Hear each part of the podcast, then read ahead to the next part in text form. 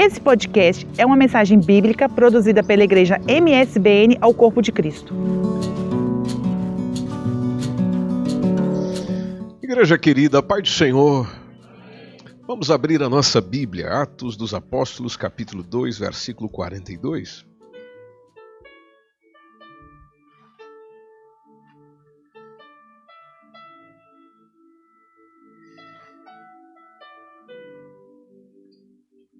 Atos dos Apóstolos, capítulo 2, versículo 42. Esse texto é conhecido, mas vocês sabem que a palavra de Deus ela vai se renovando de quanto em quanto tempo? Cada dia, a cada manhã, como dizem, né? Então, há sempre uma mensagem para nós, mesmo que o texto seja conhecido. Diz-nos assim: e perseveravam na doutrina dos apóstolos e na comunhão, no partir do pão e nas orações. Mais uma vez, e perseveravam na doutrina dos apóstolos e na comunhão, no partir do pão e nas orações. Muito obrigado. Pode tomar o seu assento, por favor.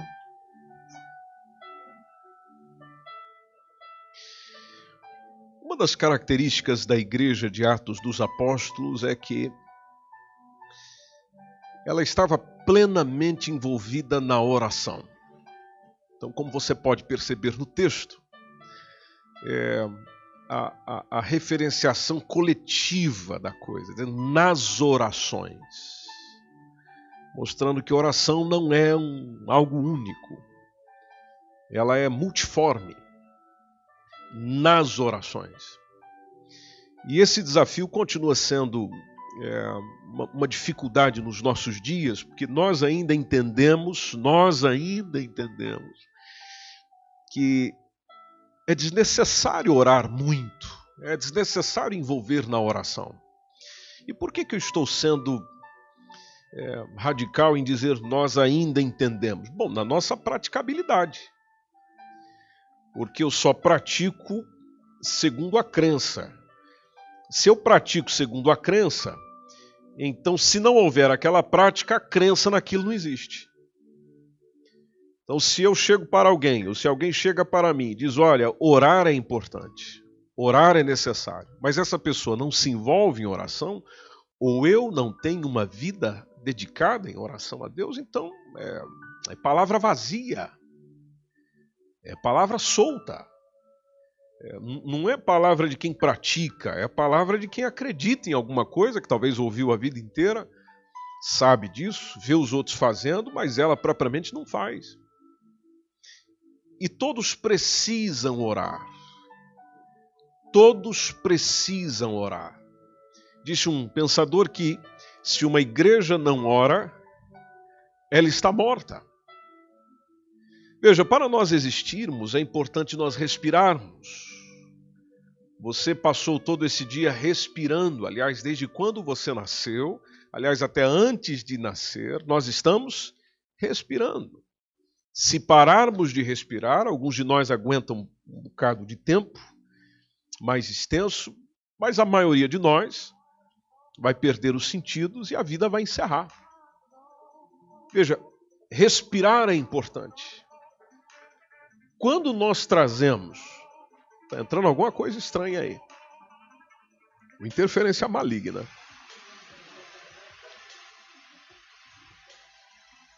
Falou de oração, o negócio ficou tenso ali. Voltando. Se nós não oramos, então nós não respiramos espiritualmente falando. A mesma coisa com relação à palavra de Deus. Se nós não nos alimentarmos dela, seja, se eu, se eu não parar todo dia para comer um pouquinho dela, então é a mesma coisa de você parar de comer. Ou seja, você vai sofrer, seu corpo vai sentir, uh, e aí a, a consequência vocês já sabem. Então, são coisas simples, mas que são tão importantes que a sua importância deixa de ser algo simples para nós, chega a ser essencial, necessário. E essa citação da igreja, de uma igreja envolvida com a doutrina, ou seja, envolvida com o ensino, uma igreja envolvida na comunhão, uma igreja envolvida no partir do pão, uma igreja envolvida nas orações, mostra a necessidade de, se nós quisermos ser aquela igreja, se nós quisermos ser semelhantes a ela, então precisamos praticar a semelhança dela, aquilo que o próprio Senhor Jesus nos ensinou, aquilo que o próprio Senhor Jesus ensinou com a prática, ensinou com a vida, não ficando apenas nos aspectos da palavra, mas com o seu dia a dia se envolvendo com a palavra, no seu dia a dia se envolvendo com a oração, no seu dia a dia se envolvendo ou brigando pela comunhão, porque diversas vezes até o seu grupo dos doze entrava em conflito, mas lá está Jesus remediando os conflitos e, naturalmente, nas orações, porque ele era um indivíduo que orava regularmente, diariamente e bem cedo. Eu e você não somos tão ocupados como Jesus. Se ele arrumava um tempo na agenda para tal, qual tem sido a minha dificuldade? Ou qual tem sido a sua dificuldade? Então, se uma igreja que não ora é uma igreja que está morta, é uma igreja então que deixou de respirar. Não havendo a respiração da oração, nós vamos ficando sufocados. Morremos. Talvez hoje você, sente, você se sente morto espiritualmente falando. Não se sente bem. Se você faz um check-up da sua área espiritual, você sente mais peso, dificuldade, falta leveza.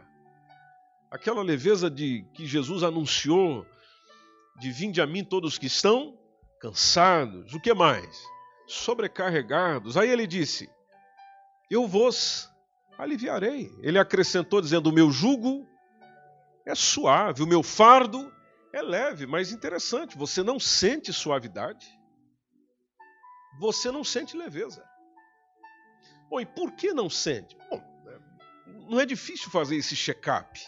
É só ver se aquilo que ele me recomendou, ah, da forma que ele recomendou, está sendo seguido por mim diariamente.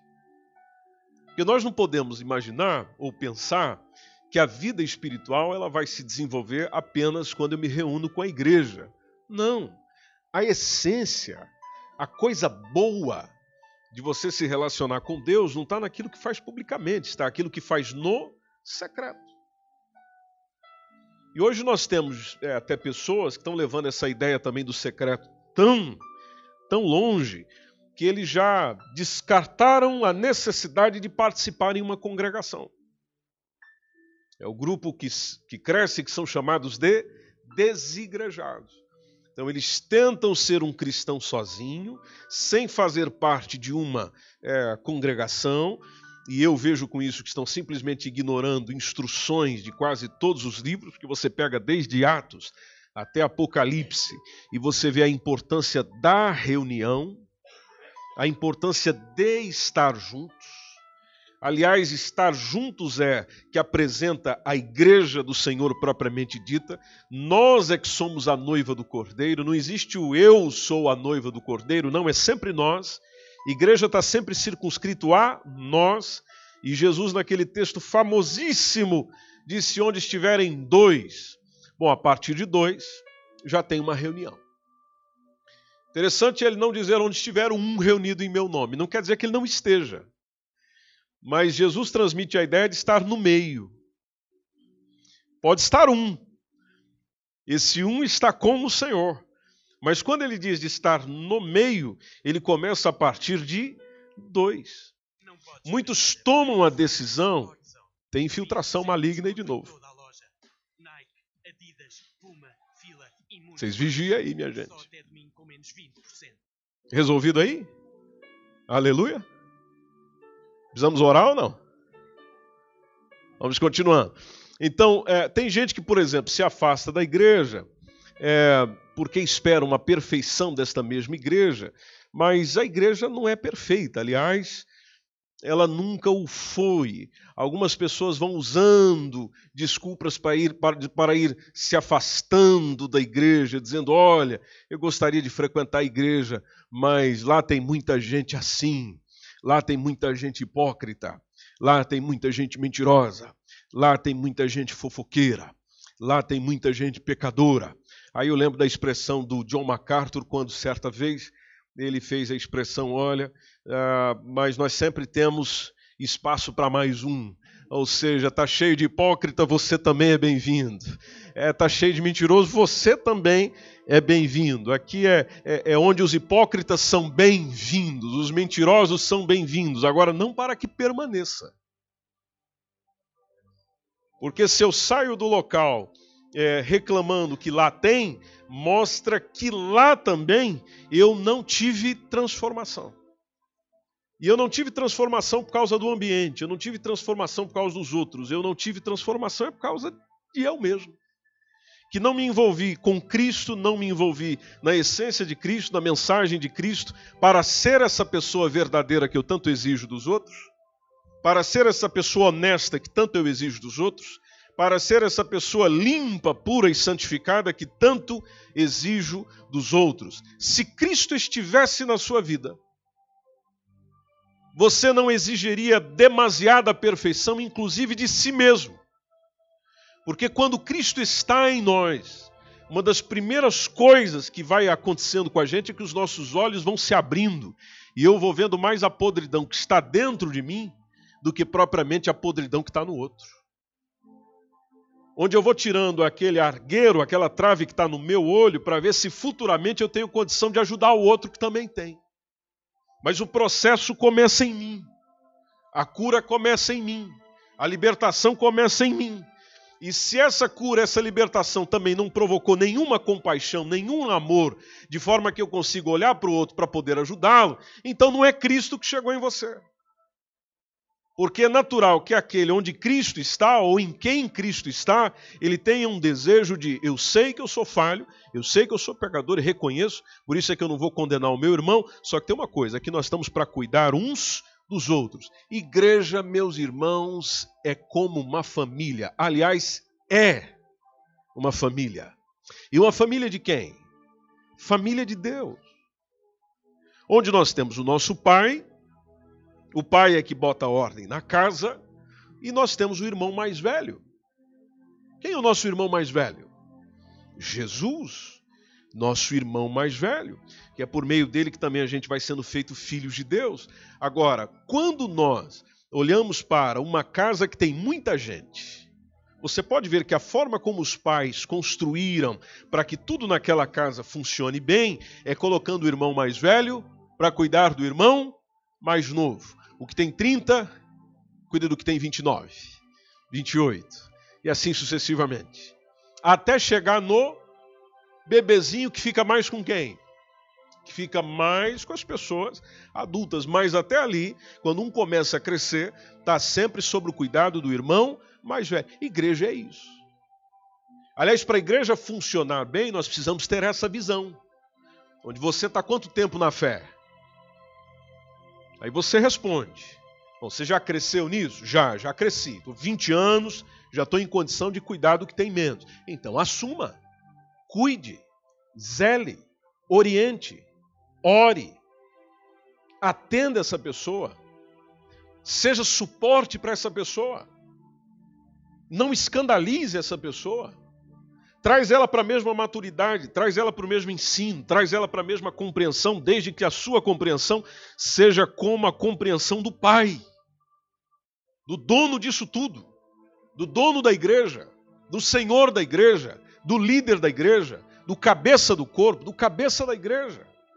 Então não é para os irmãos ficar se quebrando dentro da casa, não é para o irmão ficar apontando o erro do outro dentro da casa. Não é para a irmã ter problema com a outra irmã dentro da casa e não buscar a solução. Não vai haver problemas como você tem problemas na sua família, porque a sua família não é tão perfeitinha assim como está no Facebook e no Instagram. Você sabe disso. Há uns probleminhas lá que você não coloca, você não posta, você não mostra, você não compartilha. Você só mostra a coisa bonitinha, mas lá tem problema também. Agora, quando nós vemos a maturidade espiritual acontecendo na vida da gente, é que além de ver os problemas acontecendo, nós também vamos vendo a solução do Senhor acontecendo nos problemas que se sucedem.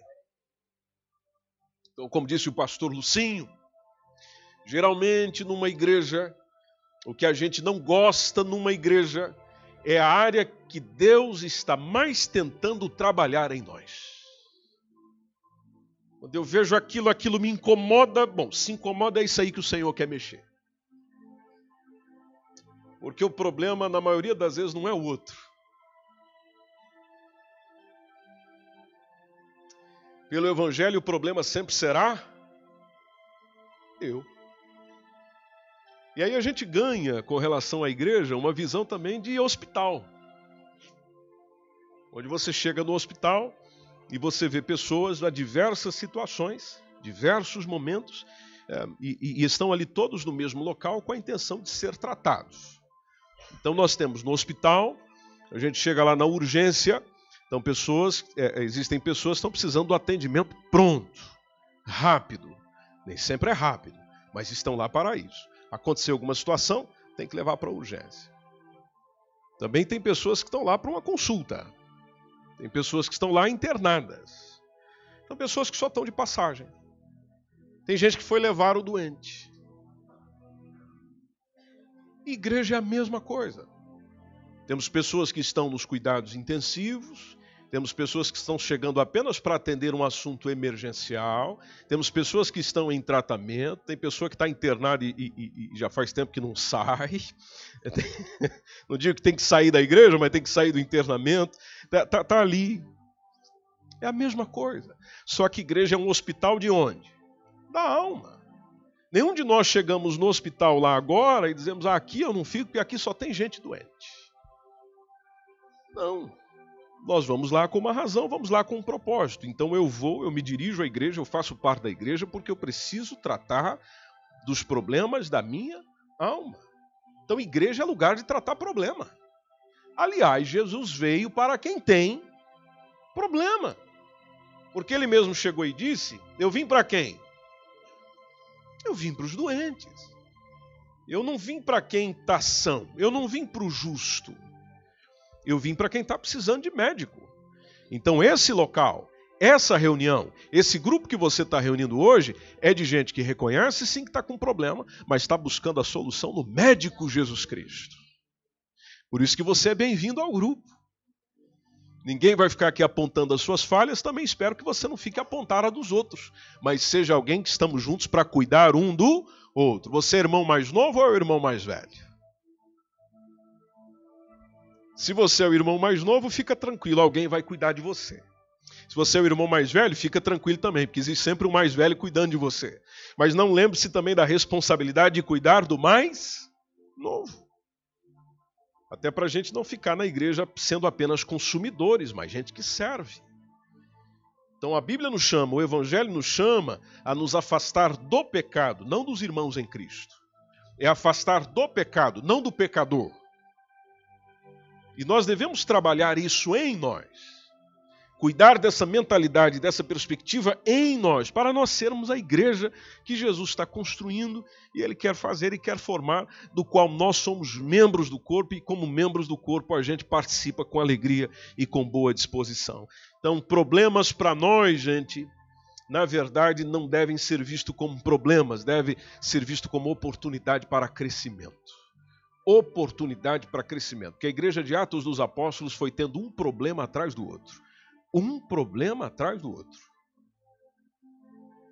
Às vezes nós construímos um negócio tão idealista, tão fantasioso, tão longe, que você imagina que as coisas têm que ser ali, sem, sem nenhum probleminha, sem nenhum. Não, não, não, não, não, não. É, é, é até bom que haja, porque a gente cresce com dificuldade. Você é um bom profissional, você é bom no que faz, porque você sempre teve dificuldades para resolver no seu trabalho. Se no seu trabalho tudo corresse bem, leve, tranquilo, não tem nenhum problema dentro da área que você trabalha, você não seria o bom profissional que você é. pessoa excelente que você é? Não, é porque surge uma situaçãozinha lá. Como é que a gente resolve isso? Bom, nesse como é que a gente resolve isso, nós estamos crescendo. Nesse como é que nós resolvemos isso, Deus está nos dando oportunidade para recebermos sabedoria, porque sabedoria vem com problema. Amém, igreja querida. Salomão pediu ao Senhor: dê-me sabedoria. Eu sou um menino, eu não sei como liderar essa gente. Bom, aí o que, que Deus fez? Deu a sabedoria, mas vamos lá. Vamos desenvolver isso aí. Primeiro problema: duas mulheres brigando pelo bebê. É meu. Não, é meu. Não, você pegou o seu de à noite matou e sei lá o que fez com ele, está querendo ficar com o meu. Não, não é. Não, não é. Não, não é. Não, não é. Vamos ouvir o homem sábio. Bom, o homem sábio veio com uma ideia bem louca, dizendo: pega a espada e corta a criança no meio, damos metade aí para cada uma, a vida segue, vamos embora.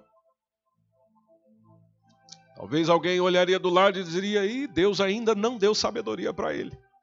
Que a ideia que ele está dando, a sugestão que ele está dando, não se faz. Não. Mas lá está. É, a verdadeira mãe diz: não, não, não, não passa para ela, passa para ela. Deixa para ela aí, deixa ela cuidar. Mas não mata a criança, não. Aí lá vem Salomão.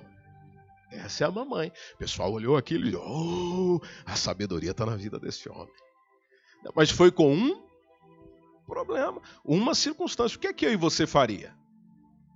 Né? O que é que eu... Bom, hoje a gente resolveria isso Facilmente. Laboratório ali, vamos lá, tal, fazemos isso aí, resolvemos o problema. Hoje, naquela época, não tinha essa, essa possibilidade. Veja, foi algo do qual ele pediu, o Senhor deu, mas para desenvolvê-la veio problema. Quem está querendo problema aí diz amém. Olha aí.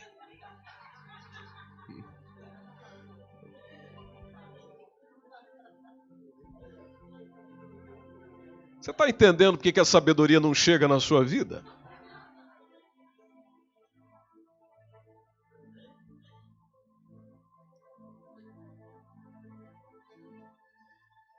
Então, se Deus vive em nós, se essa sabedoria dele está em nós, a presença dele né, é uma realidade em nós, então isso vai refletindo naquilo que nós somos.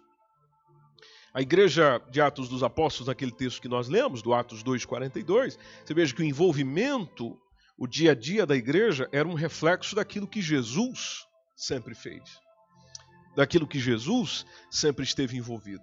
E, e, todas as vezes que, inclusive, lá em Atos dos Apóstolos, a, a, os cristãos se reuniam, porque eles se reuniam diariamente, em casa no templo, em casa e no templo, conforme o próprio texto vai deixando claro.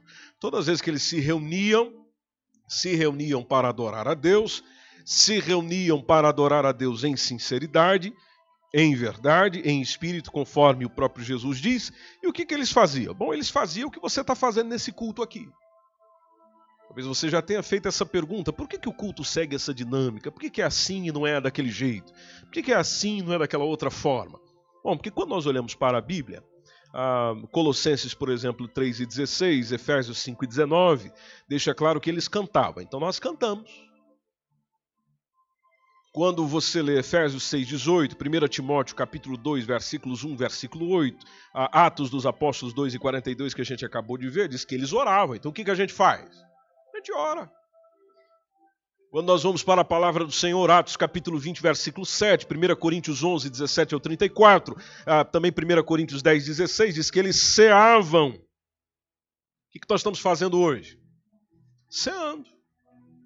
Quando nós vamos para a palavra do Senhor, 1 Coríntios capítulo 14, versículo 19, Atos capítulo 20, versículo 7 também, e no texto que nós acabamos de ler de Atos 2 e 42, diz que eles ouviam a palavra de Deus, se envolvia com a palavra de Deus, a doutrina dos apóstolos, ensino. O que nós estamos fazendo agora? Estamos envolvidos no que eles se envolviam. 1 Coríntios 16, 1 e 2, Atos dos Apóstolos, capítulo 2, 42, que nós acabamos de ler também, do qual havia um partilhar. Então havia contribuição, eles contribuíam. Pode ver que nós fizemos isso nesse culto também. Ou seja, então o culto, ah, da forma como ele deve ser conduzido, além de toda a questão da espiritualidade verdadeira e sincera, ele naturalmente também tem recomendações dentro da palavra de Deus, do qual nós ah, precisamos respeitar e considerar. Porque Deus tem um compromisso é com a sua palavra, não com o meu achismo. Deus tem um compromisso com a palavra dele. não com o meu parecer. Deus tem um compromisso com aquilo que ele diz, não aquilo que eu estou a dizer.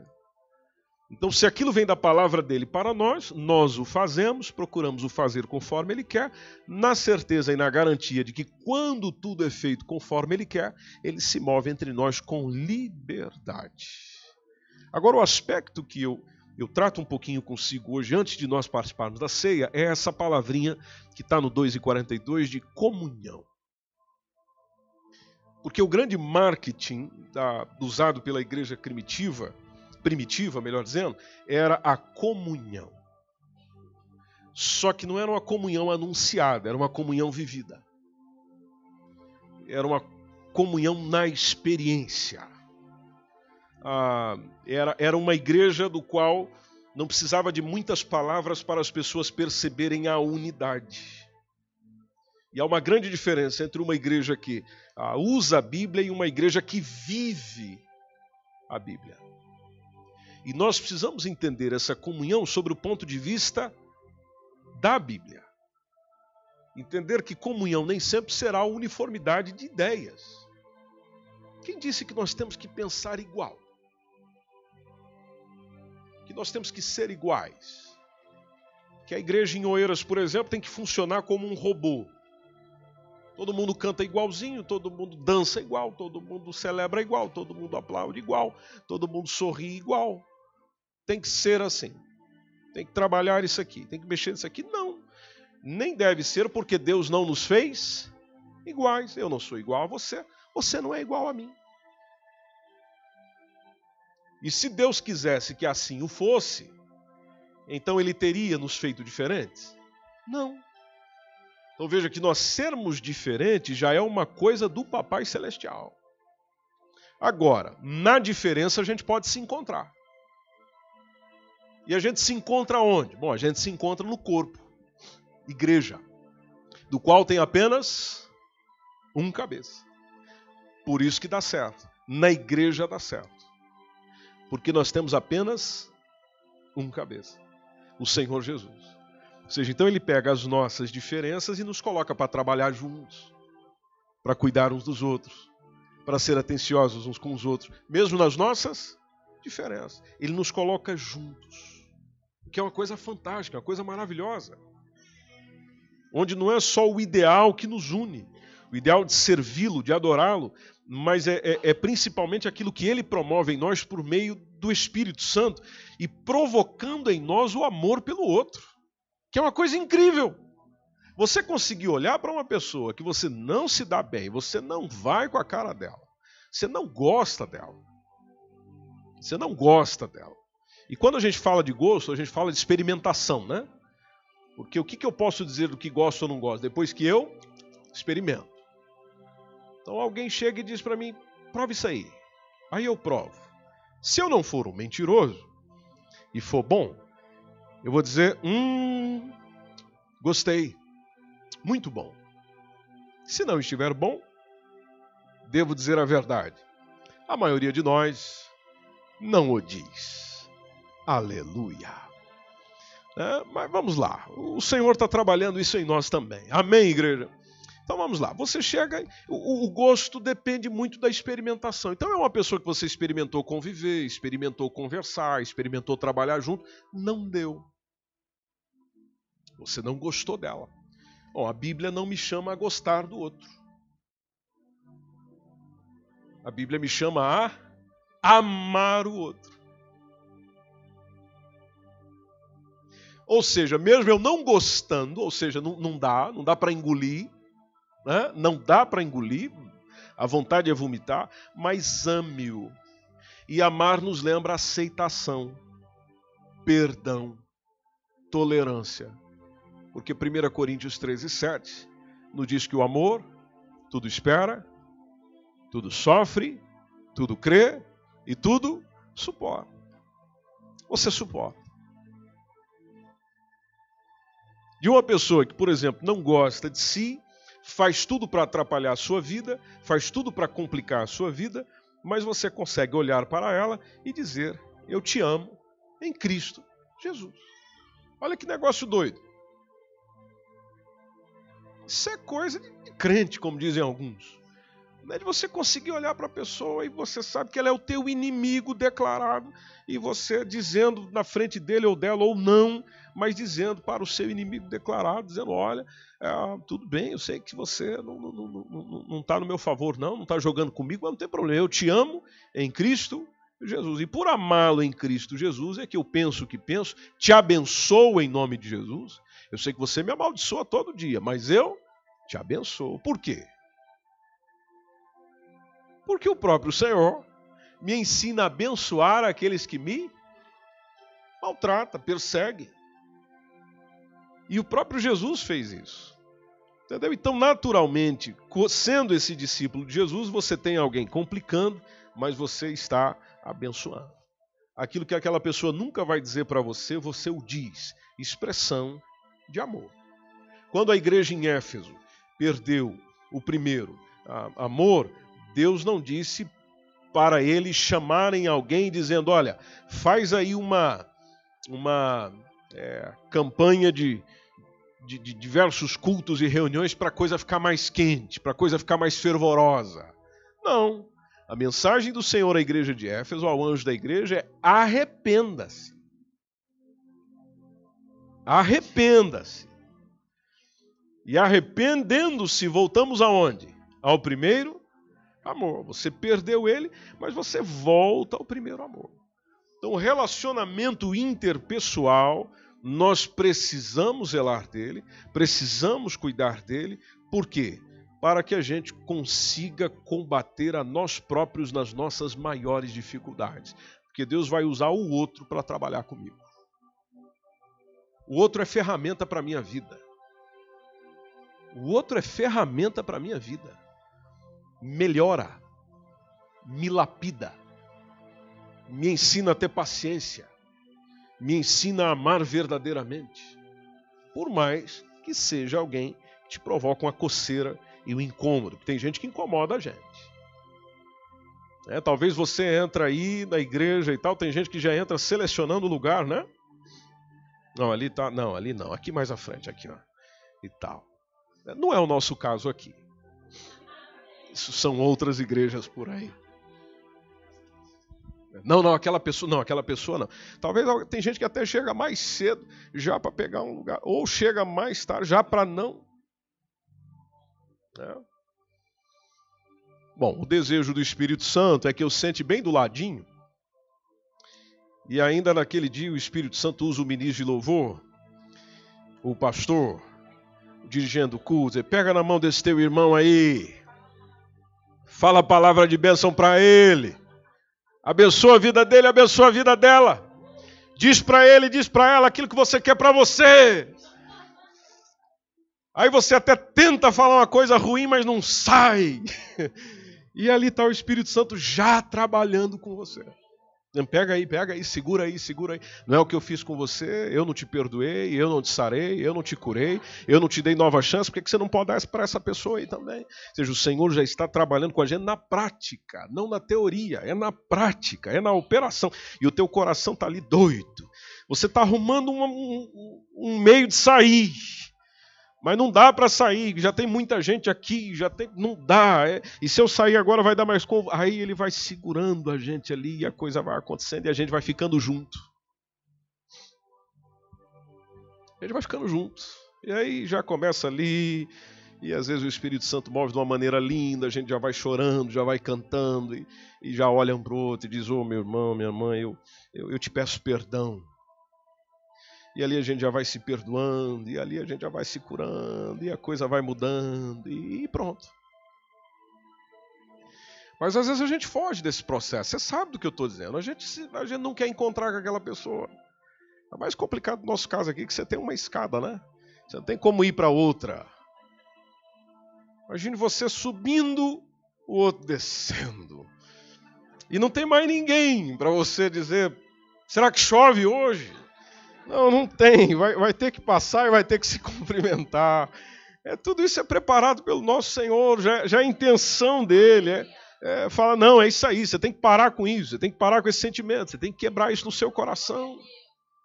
Quebrar isso no seu coração. E, e isso começa em casa, igreja querida. Isso começa em casa. Porque igrejas fortes geram, é, famílias fortes geram igrejas fortes. Um bom local para nós irmos trabalhando e treinando isso é em casa. Disse um certo irmão: Deus nos livre.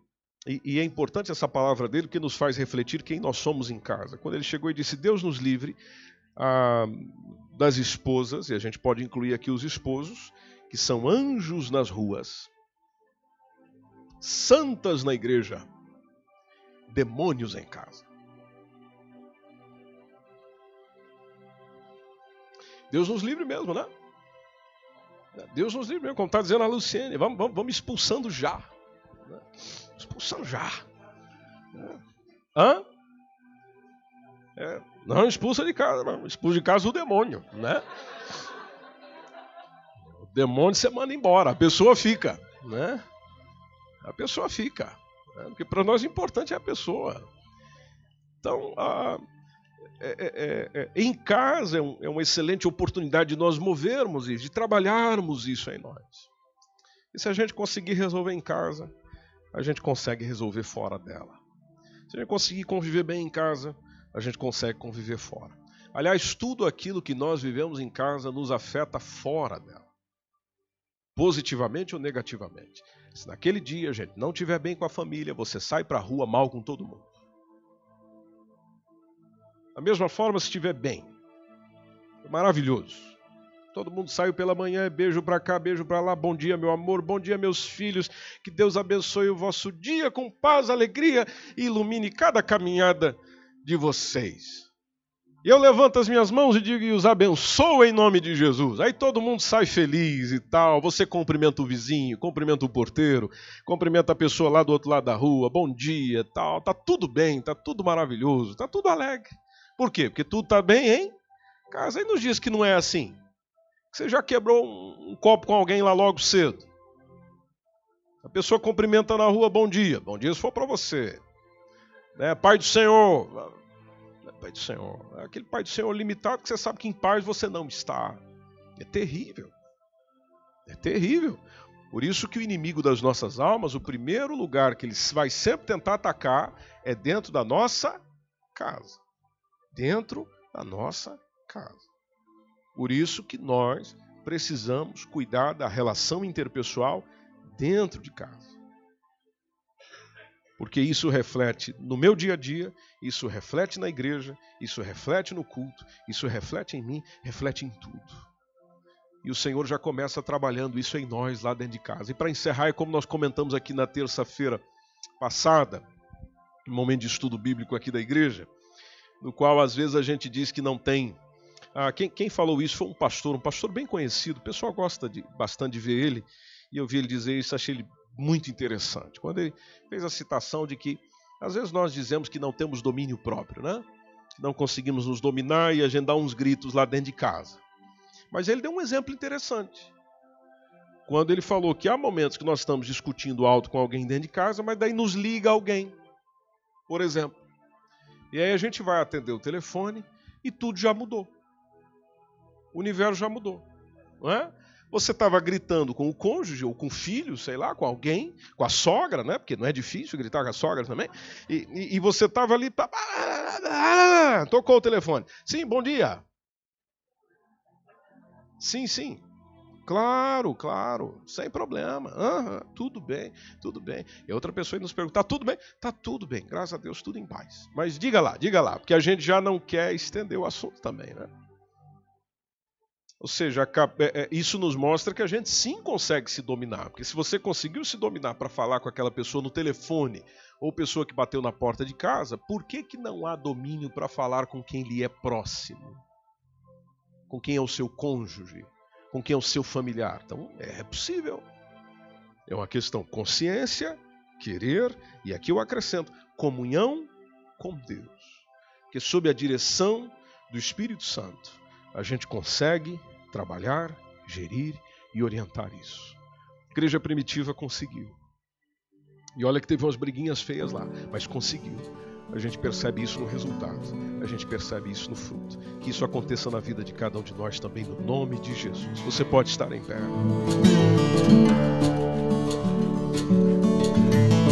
Esse foi mais um podcast, uma mensagem bíblica produzida pelo MSBN Oeiras. Siga-nos nas nossas redes sociais, Facebook e Instagram. Subscreva o podcast Igreja MSBN e também o nosso canal no YouTube e ainda saiba mais em msbnportugal.com.